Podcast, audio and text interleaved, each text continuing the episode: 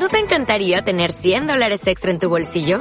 Haz que un experto bilingüe de TurboTax declare tus impuestos para el 31 de marzo y obtén 100 dólares de vuelta al instante. Porque no importa cuáles hayan sido tus logros del año pasado, TurboTax hace que cuenten. Obtén 100 dólares de vuelta y tus impuestos con 100% de precisión. Solo con Intuit TurboTax. Debes declarar para el 31 de marzo. Crédito solo aplicable al costo de la presentación federal con TurboTax Full Service. Oferta sujeta a cambios o cancelación en cualquier momento.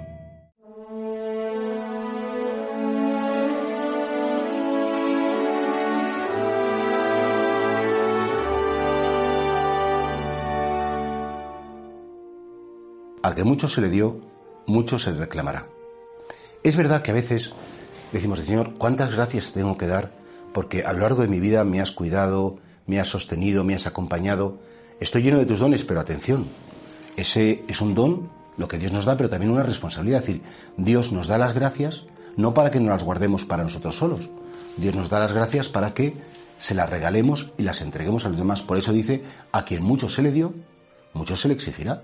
Es decir, Decía San Juan de la Cruz de un modo más poético y más bonito, a la tarde, al atardecer de la vida te examinarán del amor. No te preguntarán cuánto dinero tienes, no te preguntarán qué has hecho, no te preguntarán, sino simplemente, como has recibido tanto amor y has recibido tanta misericordia, ¿a quién has amado y con quién has practicado la misericordia? Así de sentido. De hecho, toda la vida de la Iglesia tiene un único objetivo, alcanzar misericordia para practicar misericordia sabernos amados por Dios en nuestra debilidad para nosotros poder amar a los demás también en su debilidad, no solamente en su dimensión buena, en su dimensión agradable, sino también en su dimensión más antipática, más cruda, más difícil y, por qué no decirlo, más insoportable. Por eso piensa en todos los talentos que Dios te ha dado. Piensa en las cualidades, no solamente en las cualidades naturales, que seguro que tienes muchas, sino también en las cualidades sobrenaturales sabes rezar, te gusta la misa, conoces el amor de Dios, sabes que, bueno, pues que nos espera la vida eterna. Todas esas cosas, ¿por qué no transmitírselas a los demás? ¿Por qué no intentar regalárselas? Es verdad que te pueden rechazar, es verdad que te pueden decir que te metas donde, donde te llaman, pero donde no te llaman que no entres. Sí, sí es verdad que mucha gente como que no aceptará que le quieras regalar tú esos dones que has recibido. Pero basta con que entiendan que lo haces por su bien, porque les quieres, porque como a ti te ha ido tan bien, pues quieres que a otros también les vaya muy bien.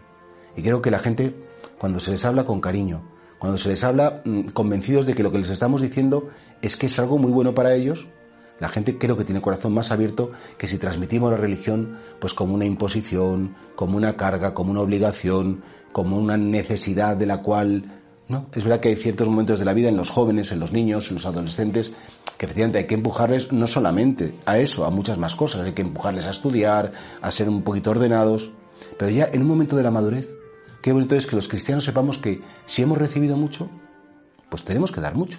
Yo recuerdo cuando me ordené que, que el sacerdote mi párroco, don Isaías, pues me dijo, mira Jesús, cuando te ordenas, recuerda que la bendición siempre es hacia afuera, nunca es hacia adentro. Ninguno de los dones que has recibido es para ti. Los dones que ha recibido con el sacerdocio, pues son para los demás, para absolver, para consagrar, para bautizar. Ojalá que todos tengamos muy claro, ¿no? Que el Señor nos ha dado muchos dones. Tenemos esa necesidad también nosotros de regalarlos. De regalarlos a todas las personas que están en nuestra vida y especialmente, por supuesto, como el mayor gesto de amor, a las personas que nos importan las personas que queremos de verdad.